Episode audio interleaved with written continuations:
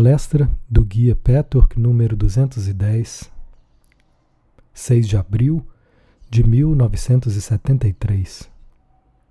Processo de visualização para alcançar o estado de união. Saudações e bênçãos para todos aqui presentes, queridos amigos. Essa é mais um passo. Essa palestra é mais um passo para ajudá-los de maneira muito específica. Ajuda que agora será cada vez mais importante e mais necessária para muitos de vocês. A personalidade individualizada, em fase de crescimento e expansão, precisa sempre mudar para novos estados de consciência e experiência. Cada etapa aprofunda, alarga o campo e faz nova substância criativa disponível para criar outras desejáveis experiências de vida e de mundos. Dessa maneira, mais da abundância do universo se torna utilizável pelo indivíduo. No entanto, é extremamente difícil visualizar o novo estado atingido, a menos que exista algum exemplo. Todos sabem que a visualização é essencial para o trabalho de criação e recriação que fazem na meditação. A menos que possam visualizar o estado que atingirão, será quase sempre impossível alcançá-lo. Portanto, um exemplo ou protótipo promovido, provido por alguém que já tenha atingido o estado desejado, é essencial para consolidar o conceito correto na sua mente. Como já disse muitas vezes, o mapa ou roteiro é o primeiro passo. É a ideia que depois se materializa. Sem a ideia, a materialização é completamente impossível. Atitudes, maneiras de ser e padrões de comportamento têm poder particular de nos influenciar. Podemos quase dizer que são contagiosos. Isso se aplica, é claro, a atitudes e padrões de comportamento positivos e negativos. Mesmo os sentimentos e os estados que criam podem ser contagiosos. É sabido que as opiniões de algumas pessoas podem influenciar tanto os outros a ponto de fazê-las adotar as mesmas opiniões. Todo processo de influência e contágio por figuras exemplares levam à imitação, emulação e identificação.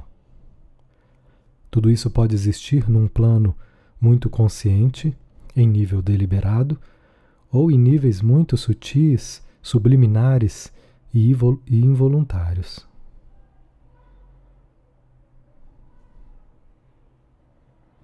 Depende muito, claro, de quais figuras se escolhe para se identificar, emular, adotar atitudes, usar como protótipos de um novo estado de crescimento. Quanto mais livre for a alma, menos obstruída por distorções e conceitos errôneos, negatividade e impulsos destrutivos. Tanto mais confiáveis serão suas escolhas. Isso se aplica à escolha consciente e inconsciente da figura com quem queremos nos identificar, e também aos traços específicos que escolhemos copiar ou descartar. A habilidade de fazer bem tais escolhas depende da pureza do estado já alcançado pela pessoa que escolhe. Assim como sempre, o começo é sempre mais difícil. Nesse caso, as distorções da própria pessoa podem fazê-la escolher falsos heróis e, ao mesmo tempo, deixá-la totalmente cega para os aspectos realmente desejáveis de uma possível figura exemplar. A pessoa não vê esses aspectos porque faltam conceitos, Pouco a pouco, no decorrer do desenvolvimento, é que ela pode construir os conceitos adequados para poder depois reconhecer características nas figuras exemplares que serão usadas como mapas, por assim dizer. A personalidade individual escolhe os pais e o ambiente com base nesse princípio, ao passar de uma encarnação a outra. As figuras exemplares adequadas, ao provocarem a centelha de reconhecimento no conceito dos buscadores, criam um campo de energia vibrante, cujo poder criativo, então, molda a substância da alma daqueles que finalmente reconheceram os exemplos verdadeiros. Na maneira verdadeira e criativa, isso jamais significa a imitação falsa, a renúncia à própria singularidade. Muito pelo contrário. Os traços, as atitudes, os modos de ser a serem emulados são adaptados à singularidade da pessoa, que incorpora aspectos universais à sua autoexpressão. É totalmente autêntica a si mesma ao imitar de maneira real e criativa. Somente a imitação e a identificação negativa resultam na traição do eu. Somente as atitudes negativas do eu podem resultar em identificação negativa e escolha de figuras exemplares negativas. Toda figura parental é prototípica para a criança. A forte rejeição de uma das figuras ou traços e atitudes específicas nos pais é indicação de que a identificação negativa deliberada, a imitação falsa aconteceram. E o eu luta cegamente contra isso porque não reconhece o problema verdadeiro e continua tateando no escuro. Na medida em que pais e filhos são almas saudáveis e purificadas, a criança se identifica com aspectos positivos. A criança reconhece que traços devem ser usados em seu plano protótipo e que traços devem ser rejeitados nos pais, e mais tarde em figuras de autoridade, apenas na medida em que for receptivo através de sua própria capacidade de saber a verdade. A identificação negativa resulta na criação de imagens. Nos termos usados nesse trabalho, as imagens são sempre concepções errôneas, generalizações e formam sistemas muito limitados, fixos e fechados. A identificação, consciente ou inconsciente, que forma uma imagem interior, sempre cria visão limitada, que impede ver alternativas disponíveis.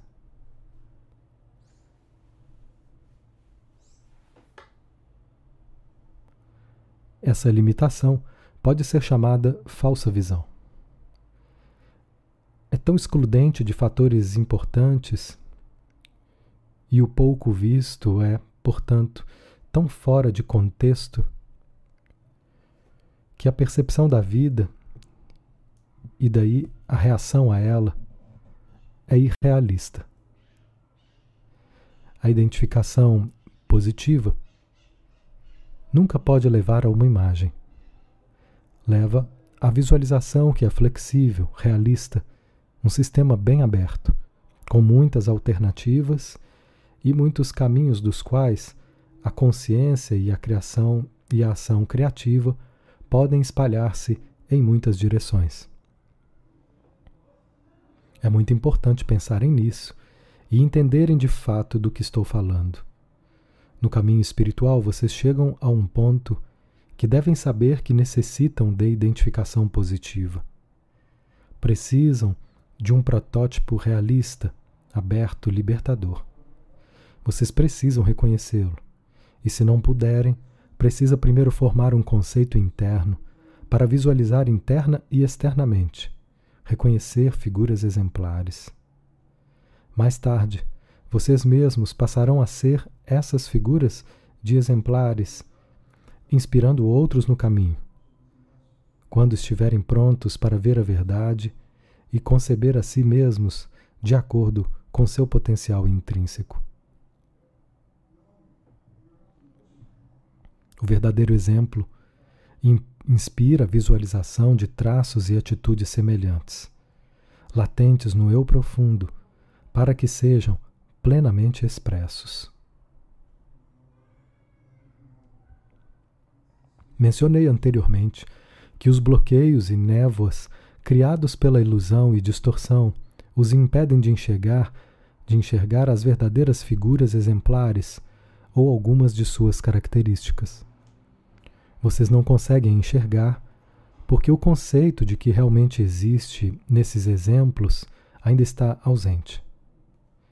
Tais bloqueios podem gerar equívocos de tal magnitude que a interpretação do que vem pode ser totalmente errada. A verdadeira percepção das figuras exemplares só ocorrerá quando já estiverem relativamente livres, abertos, conscientes de si mesmos. Quando esse for o caso, terão um súbito estalo, um desejo espontâneo quase automático, natural surgirá, de evoluir na mesma direção. Não imitarão algo alheio à sua própria natureza. Mas há características universais básicas, expressas de maneiras diferentes por personalidades diferentes e únicas.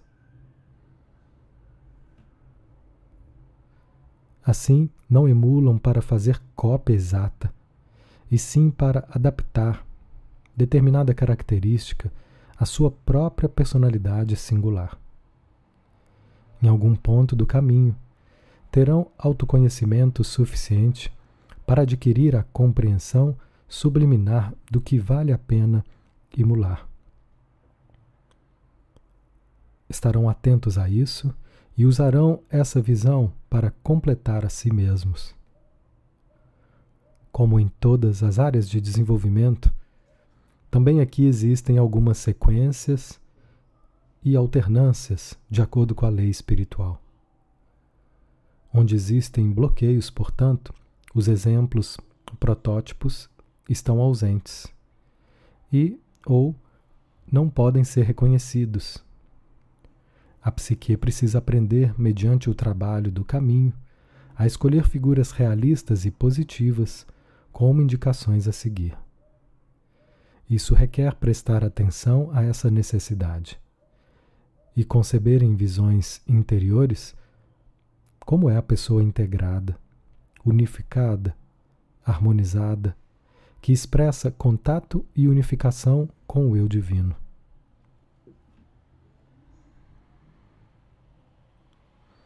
Quando existe esse conceito, é possível começar a visualização interior que, por sua vez, lhes dará a capacidade de encontrar e reconhecer a figura exterior que poderá ajudá-los, afetá-los e inspirá-los pelo processo de contágio a se tornarem plenamente seu melhor.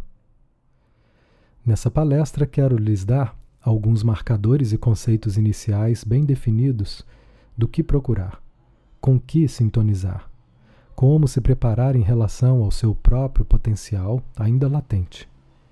Traçarei um quadro, por assim dizer, do que é chegar ao ponto, interna e externamente, em que a personalidade realmente se une ao eu interior, à realidade interior, ao eu divino, a riqueza inesgotável que é o núcleo interior de todo ser humano, o centro do seu ser.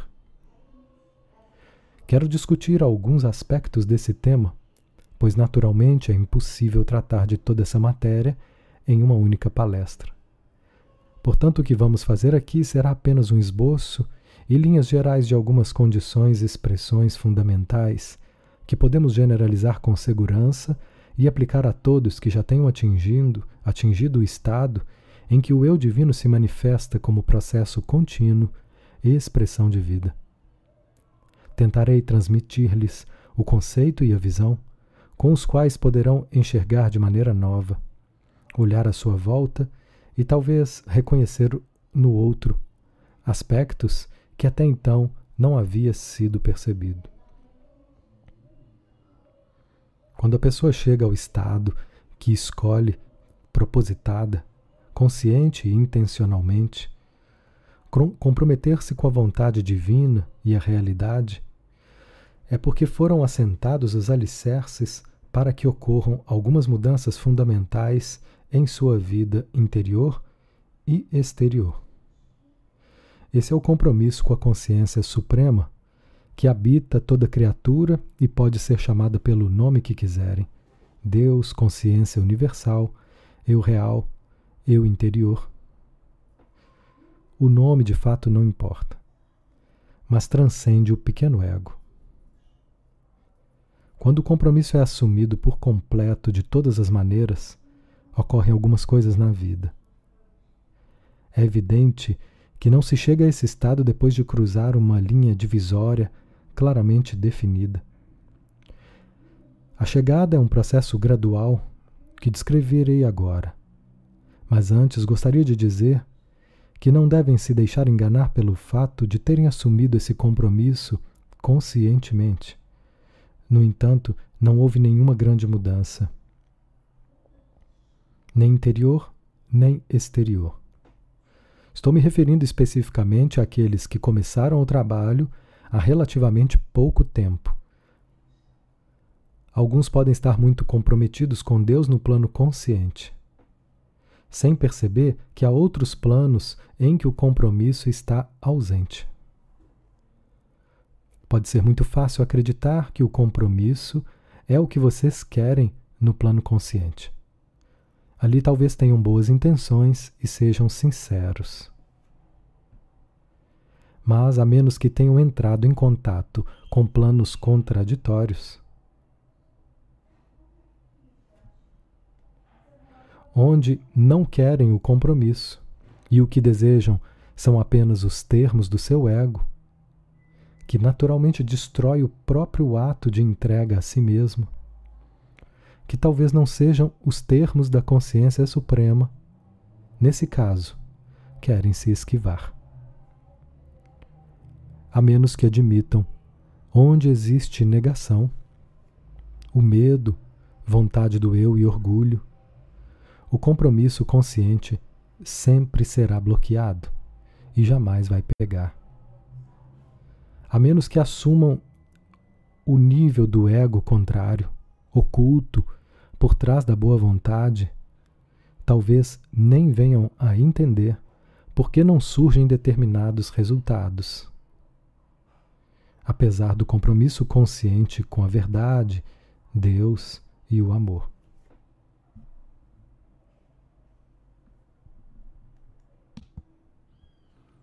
Esse aspecto é extremamente importante e tratado de forma muito intensa em nosso caminho, como sabem. Assim, o obstáculo mais insidioso é evitado: o auto-engano.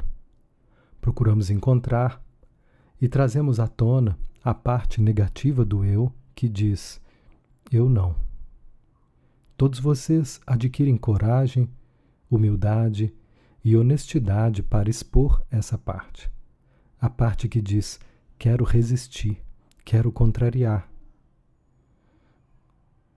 Ou as coisas são do meu jeito, ou não aceito.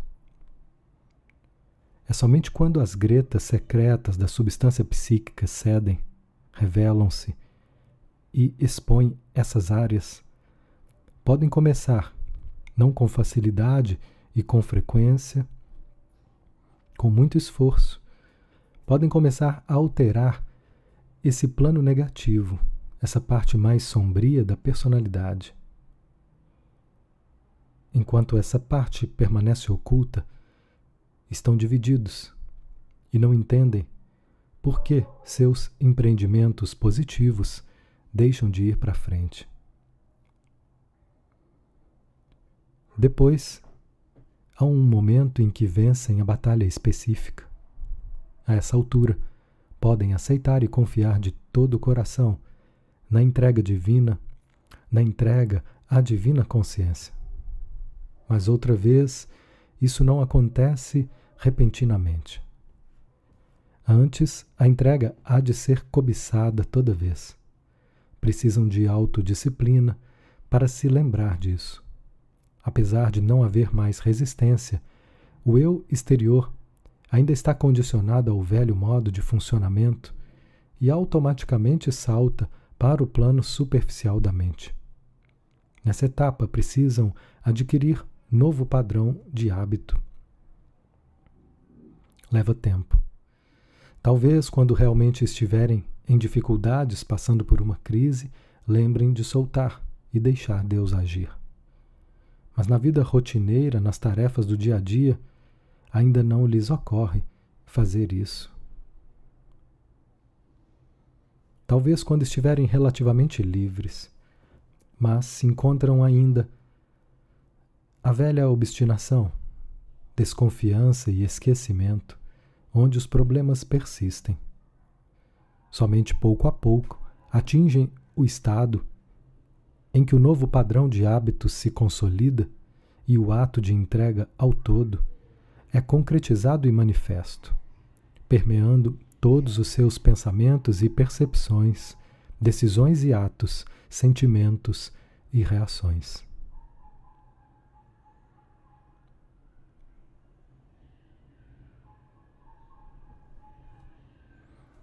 Primeiramente, quero falar sobre a relação entre a vida interior e exterior. Há muita confusão a respeito a esse respeito entre a humanidade.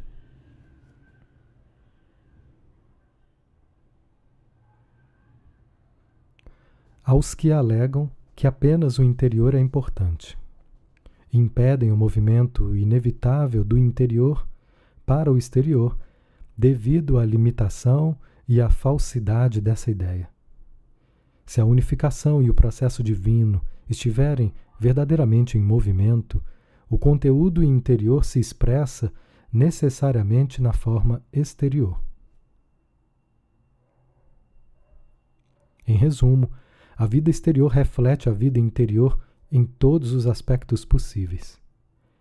Mas se sua consciência ignora essa verdade, ou mesmo aceita firmemente a convicção oposta, ou seja, que o exterior não importa, então impedem o fluxo e o movimento de todo o processo. Assim, a matéria energética mais radiante não consegue se expressar nos níveis da matéria mais bruta, refinando-a dessa maneira. Talvez você se lembre que, em uma das últimas palestras, eu disse como a criação procura preencher o vazio. Todo ser humano ajuda nessa tarefa. E assim refina a matéria mais bruta, trazendo a realidade interna espiritual para a expressão exterior. O falso conceito de que o exterior não importa isola a verdade e a beleza espiritual e interior por trás de uma parede que separa a realidade espiritual da realidade material. E o indivíduo com esse falso conceito vê uma dicotomia entre as duas, que são de fato uma só. Muitos movimentos e escolas espirituais de pensamento pregam o ascetismo e a negação da vida exterior. Tudo sob pretexto de que isso significa a vida espiritual interior.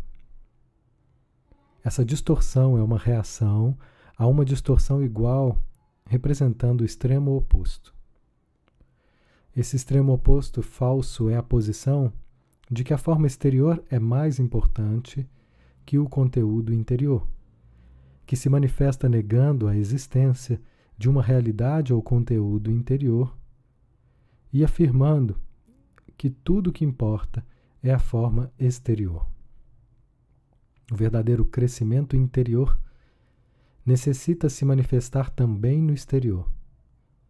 Embora nem sempre com a velocidade designada pela pessoa voltada para o exterior, que dessa maneira avalia erradamente. Mas certamente é possível expressar a forma exterior sem que seja uma expressão direta do conteúdo interior. Portanto, tenham cuidado com as suas avaliações. Essas duas distorções são reações falhas uma à outra, cada uma tentando eliminar a outra por, seu, por meio de seu próprio equívoco. Trata-se de um fenômeno que ocorre em todos os assuntos, tópicos e ideias, enquanto a consciência do homem estiver presa à ilusão dualista. Falei sobre esse princípio com relação a muitos outros tópicos, e agora estou aplicando a esse. Em diferentes eras, civilizações e condições culturais, uma das duas distorções opostas podem ser adotadas, até o pêndulo, o pêndulo se inclinar para o outro lado. Apenas a pessoa verdadeiramente conectada, atuante e unificada expressa a forma exterior como a sequência inevitável do conteúdo interior.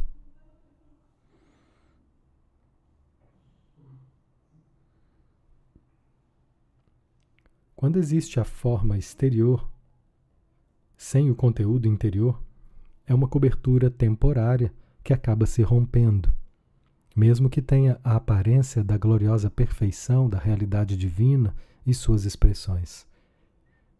Também esse é um processo que se repete em muitas áreas ao longo da curva de desenvolvimento.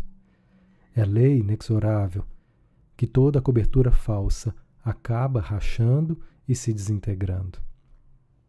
Quando a forma exterior existe, mas não está ligada ao conteúdo interior natural, fatalmente ela se quebra.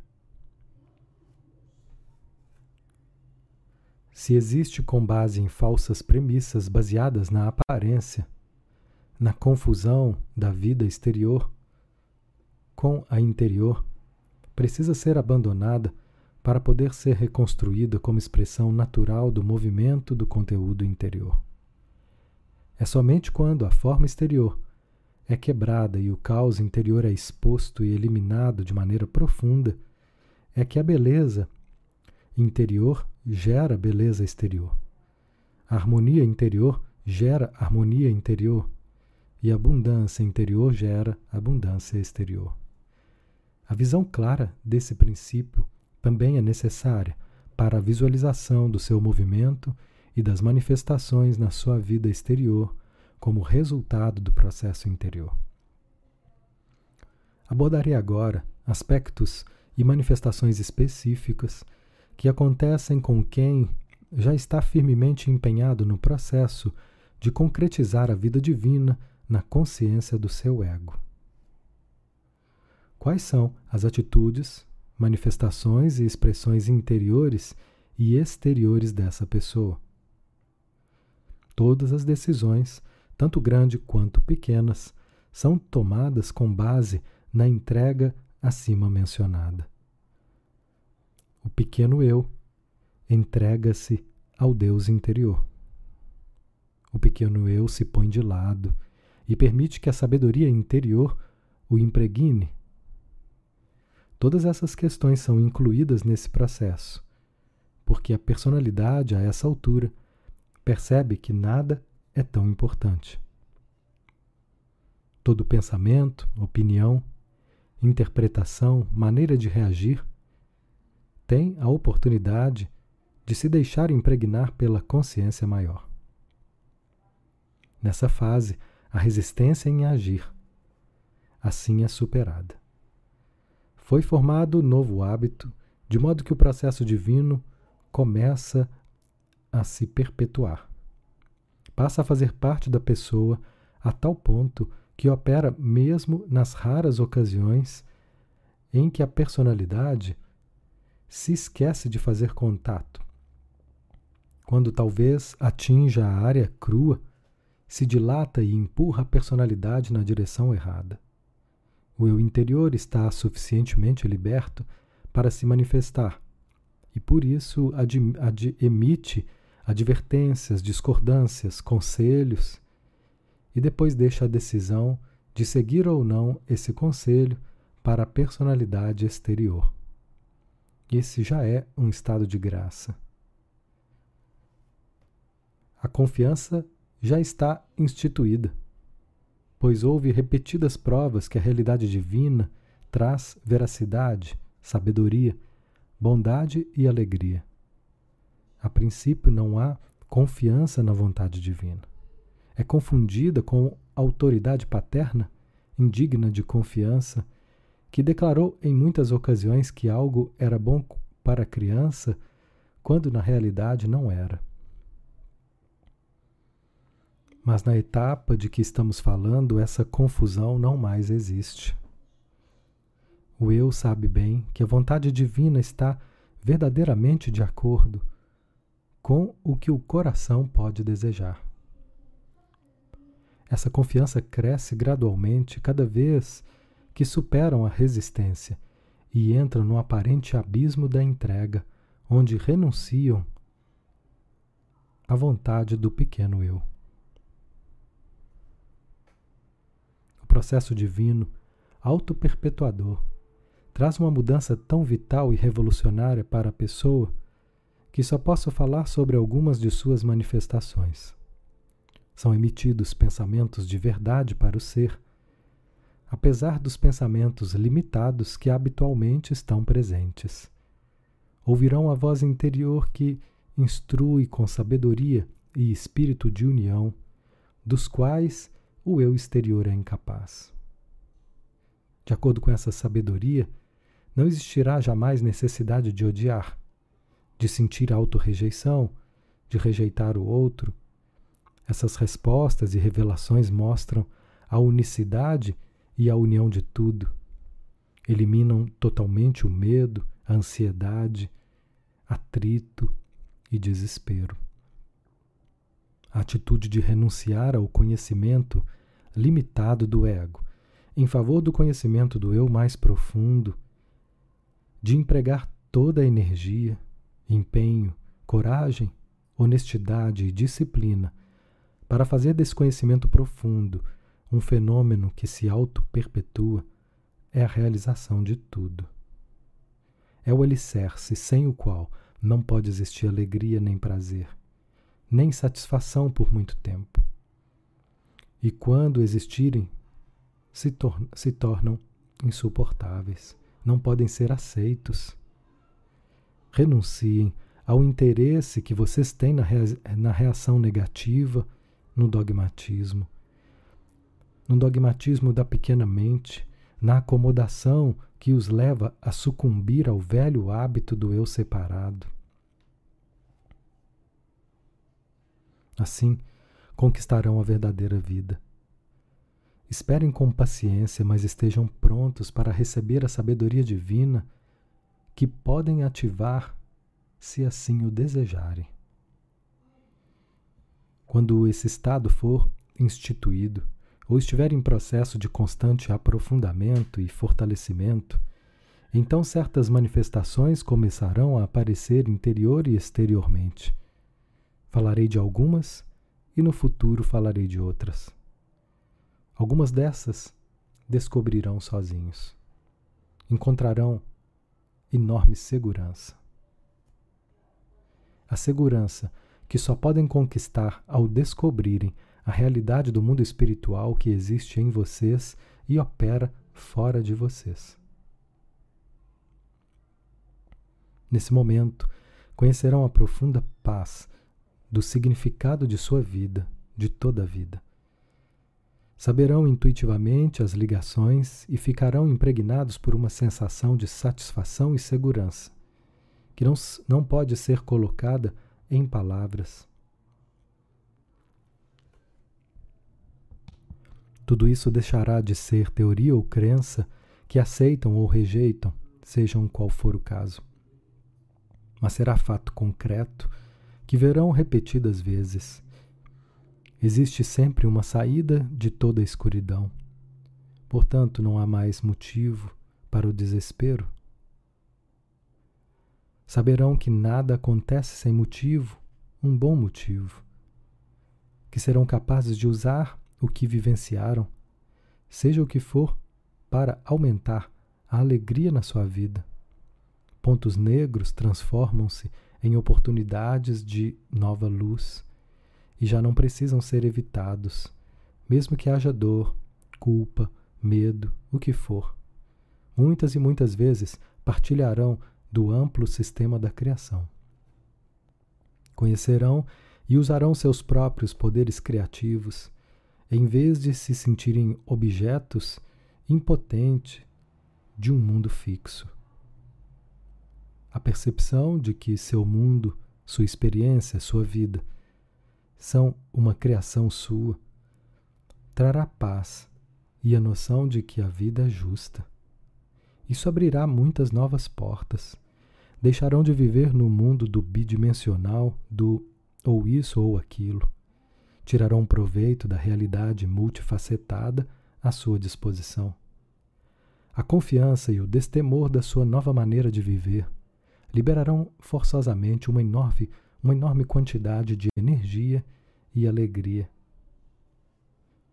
Quando perderem o medo da dor, porque podem passar pela dor, a dor deixará de existir. Quando perderem o medo da raiva e do ódio, porque podem aceitar sua própria raiva e ódio, esses sentimentos deixarão de existir. A energia estará livre para outras e melhores expressões. Serão capazes de sentir prazer e alegria e não terão necessidade de rejeitá-los. Em vez de criarem solidão, poderão criar relacionamentos a alegria do relacionamento íntimo com um parceiro e a satisfação de amizades profundas e abertas. O prazer não mais os assustará, porque saberão com todas as células do seu ser que o merecem. Cada poro e cada célula serão consciência, agora em harmonia com a sua consciência de Deus. Muitos se encontram em estado intermediário, no qual vivenciam novas alegrias e prazeres que nem sabiam que existiam. A vida se abre como jamais anteriormente. Mas também estão numa posição em que ainda não conseguem tolerar muito disso. É porque ainda não se entregaram totalmente à consciência de Deus. Ou não enfrentaram suficientemente aspectos negativos em si. E ainda os conservam. Portanto, temem o prazer, que se torna mais assustador que o cinzento que desejam e que criam onde não há prazer nem dor. Muitas vezes querem a todo custo preservar, preservar esse estado cinza, sem saber o que fazem. É o cinzento que lhes dá conforto, mas em longo prazo os deixa vazios uma manifestação inevitável na vida interior do contínuo processo de concretização do eu profundo. É a incrível criatividade que brota dentro de vocês. Tornam-se então criativos em ideias alternativas, talentos, riquezas de sentimentos, capacidade de viver e de se relacionar com os outros descobrem o tesouro de seus poderes criativos, a riqueza de seus sentimentos, a plenitude do seu ser. Somente passando pelo vazio poderão encontrar a plenitude. Isso requer coragem que vem quando oram ou meditam pedindo por ela. Precisam querê-la e se comprometer com ela. Essa plenitude de sentimentos, riqueza de ideias criativas, capacidade de viver no agora, na empolgação e paz, que não são opostos que se excluem mutuamente, e sim facetas da mesma plenitude. Tudo isso crescerá em profundidade e amplitude. Será menos frequente e menos severo perderem essas condições. Uma vez que agora têm o poder de criar poderão criar entendimento intuitivo mais profundo sobre si mesmo, sobre os outros e sobre a vida. A total descontração em relação a todas as suas partes eliminar, eliminará a necessidade de encobrir e fugir de qualquer coisa em si e lhes dará a percepção das outras pessoas em níveis mais profundos. Vocês lerão os pensamentos dos outros e entenderão as ligações mais profundas dentro e entre elas, podendo assim ajudar, se solidarizar, amar e nunca mais precisarão de temê-las ou de se defender delas com as defesas destrutivas do ego. As manifestações exteriores virão em seguida. A saúde será esplêndida, terão vitalidade e energia como nunca antes. Irradiarão forte saúde. A energia que despendem será sempre reposta com sobra. Todas as suas funções trabalharão perfeitamente. Todos os sistemas físicos estarão coordenados. Isso afetará sua aparência externa. Vocês serão inevitavelmente bonitos devido à saúde vibrante harmonia. Isso se mostrará na elegância e compostura de seus movimentos, no equilíbrio e coordenação de suas expressões, no tom de sua voz, no brilho de seus olhos, na luminosidade de sua pele, na leveza da forma.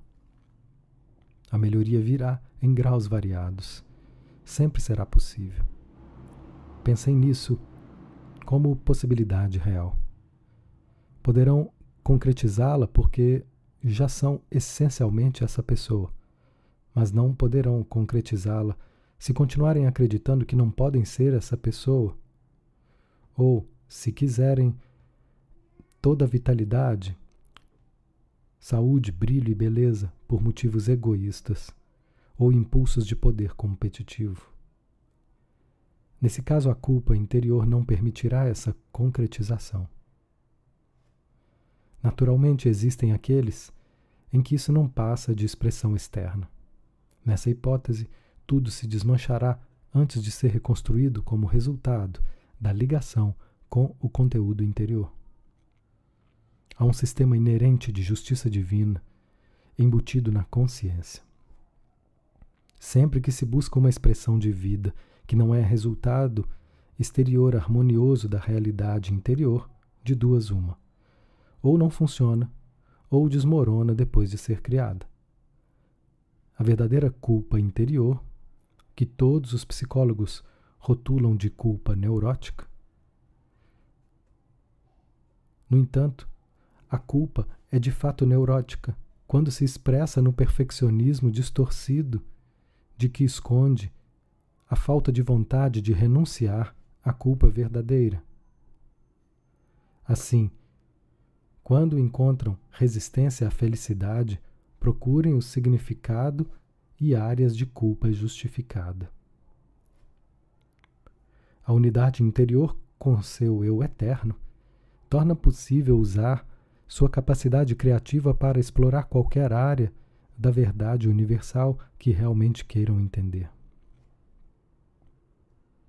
Agora, conhecem o poder do pensamento e da consciência e podem enfocá-lo como resultado da autodisciplina que adquiriram.